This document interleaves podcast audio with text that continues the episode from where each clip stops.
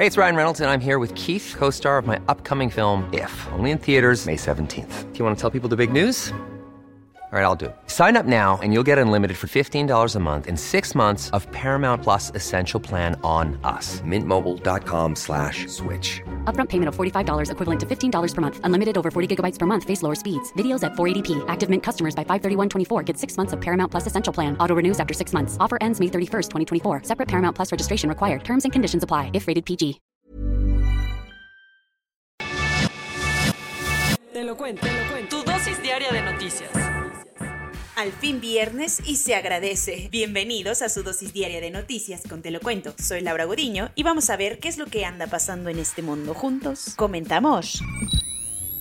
The Three Amigos. Después de cinco años de pausas por la simpatía, not, de Trump, ayer se retomó la cumbre de líderes de América del Norte en Washington. ¿Y cómo empezó el día? En la impresionante mansión que alberga el Instituto Cultural de México en Washington, el presidente Andrés Manuel López Obrador recibió al primer ministro de Canadá, Justin Trudeau. Los mandatarios conversaron en privado por una hora en la que se comprometieron a impulsar la cooperación económica y de seguridad entre ambos países. Después de su reunión, el Justin canadiense, que no es Bieber, se lanzó a la Casa Blanca, donde tuvo una reunión privada con Joe Biden. ¿Y mientras que hizo AMLO? Fue a visitar a la vicepresidenta Kamala Harris para después lanzarse a la oficina oval en donde se reunió presencialmente por primera vez con el presidente de Estados Unidos. En el encuentro Joe Biden dijo que México ya no es su amigo del sur porque ahora los países se ven como iguales. Para regresar el cebollazo, Andrés Manuel agradeció a Biden ya no ver a México como su patio de atrás y lo felicitó por la iniciativa que presentará al Congreso con la que busca regularizar el estatus migratorio de más de 11 millones de mexicanos. En el mundo del poliamor, el último evento del día fue, propiamente, la cumbre de líderes de América del Norte, en la que Trudeau, Biden y López Obrador se sentaron a conversar. El presidente de México fue particularmente claro al decir que la integración económica de América del Norte es una necesidad urgente para hacerle frente al auge de China y así evitar que la rivalidad se resuelva con juego de manos, que todos sabemos es de villanos. La jornada cerró con un documento conjunto en el que Canadá, Estados Unidos y México se comprometieron a trabajar juntos en los mil y un temas que los unen y Obi a ser best friends forever.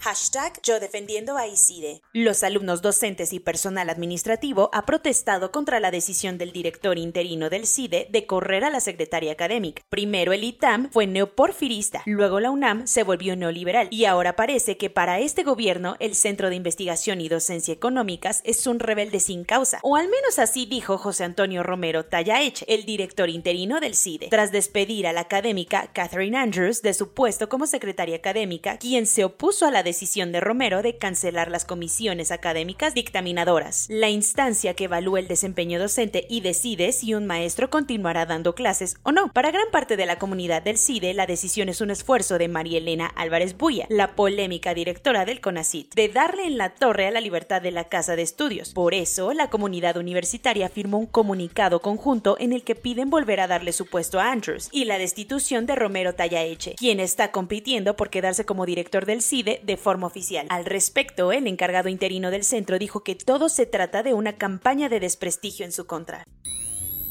Cuentos cortos. Como los jugadores se congelaron en su último partido contra Canadá, la Ciudad de México ya está buscando quitarle a Estados Unidos y Canadá la sede de la inauguración del Mundial 2026. Claudia Sheinbaum recibió ayer a una delegación de la FIFA para convencerlos de que el Estadio Azteca sea la sede del partido inaugural de la Copa del Mundo. En la reunión también estuvo Emilio Azcárraga, el presidente de Televisa y dueño del Azteca, quien también hizo su luchita para que el Coloso de Santa Úrsula se convierta en el primer estadio del mundo en albergar tres inauguraciones de un Mundial de Fútbol. Aunque usted no lo crea, Naciones Unidas reconoció a Ciudad de México como ejemplo en materia de transporte público, destacando el buen uso del gasto público y el cumplimiento de las autoridades capitalinas con los objetivos del desarrollo sustentable para el 2030, enfocados para combatir el cambio climático. De acuerdo con la ONU, el sistema de transporte público chilango se renovó bajo los mejores principios internacionales de compras públicas con procesos transparentes, eficaces, eficientes e íntegros. Eso sí, accidentes como el trágico colapso de la línea 12 del metro hacen que uno levante la ceja ante la afirmación de Naciones Unidas. Smith Wesson, una de las más grandes empresas de armamento, informó que sus ingresos se han visto muy afectados por todo el rollo legal que traen con el gobierno mexicano. Desde que México presentó una demanda en Massachusetts contra varias armerías estadounidenses, las acciones de Smith Wesson en la bolsa de valores se fueron en picada y han caído 37% desde agosto. En un comunicado para la Comisión de Bolsa y Valores de Estados Unidos, la armería declaró que está frente a un resultado adverso ante la prolongación de un proceso legal que está poniendo en serios aprietos su negocio. Mientras los presidentes discutían en Washington su enorme compromiso con los migrantes, la cruda realidad le dio un golpazo a las palabras vacías. El Instituto Nacional de Migración informó ayer por la tarde que encontró a 195 personas viviendo en hacinamiento, sin agua ni comida, en un hotel de Apodaca, Nuevo León. El gobierno mexicano dijo que la mayoría eran migrantes procedentes de Nicaragua, El Salvador, Guatemala y Honduras, además de que en el grupo se encontraban 13 menores de edad no acompañados. Hasta ahora no se sabe su estado de salud, pero las autoridades creen que estaban siendo traficados por un grupo de coyotes. Le Robert es uno de los diccionarios en la lengua francesa con mayor reconocimiento nacional, por lo que su decisión de agregar el pronombre y el de género neutral le caló hasta los huesos a varios RAEs en Francia. Charles Bimbenet, el director del diccionario, dijo que el uso del pronombre se usa cada vez más en textos y en la cotidianidad de los franceses, por lo que definir las palabras que describen el mundo nos ayuda a comprenderlo mejor. Pero a personas como Jean-Michel Blanquer, secretario de Educación, no le pareció el cambio y aseguró que la escritura escritura inclusiva no es el futuro del idioma francés. Como sacado de película de terror o de relato bíblico, las drásticas variaciones en el clima no solo azotaron el sur de Egipto con lluvias torrenciales, pues además de los litros de agua, las tormentas también incluyeron cientos de escorpiones. Así como te lo imaginas, las lluvias trajeron consigo tal cantidad de estos arácnidos que además de las típicas afectaciones de la tormenta, al menos 500 personas tuvieron que ser atendidas por las picaduras de los animales. Además, las autoridades están muy preocupadas porque el fenómeno menos se dio en Asuán, una ciudad donde jamás había ocurrido esto.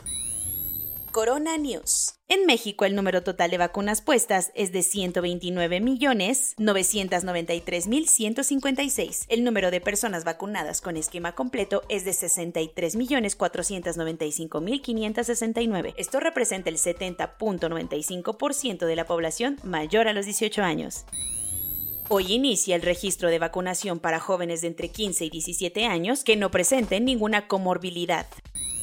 Para evitar una muy mala Navidad, el secretario de Salud de Alemania dijo que van a tener que tomar medidas muy estrictas por el aumento en los contagios de COVID-19, ya que tan solo ayer se registraron 65 mil casos nuevos.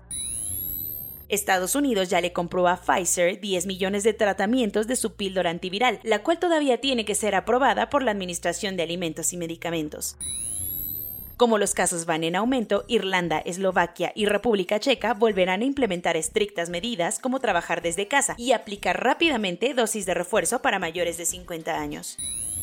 A Rusia la pandemia nada más no le da tregua, pues otra vez batió su récord de muertes por COVID-19, registrando ayer 1.251 fallecimientos. Soy Laura Gudiño y esa fue su última dosis diaria de noticias de esta semana. Diviértanse mucho, cuídense más y nos vemos el lunes, aquí en su podcast favorito, Te lo cuento.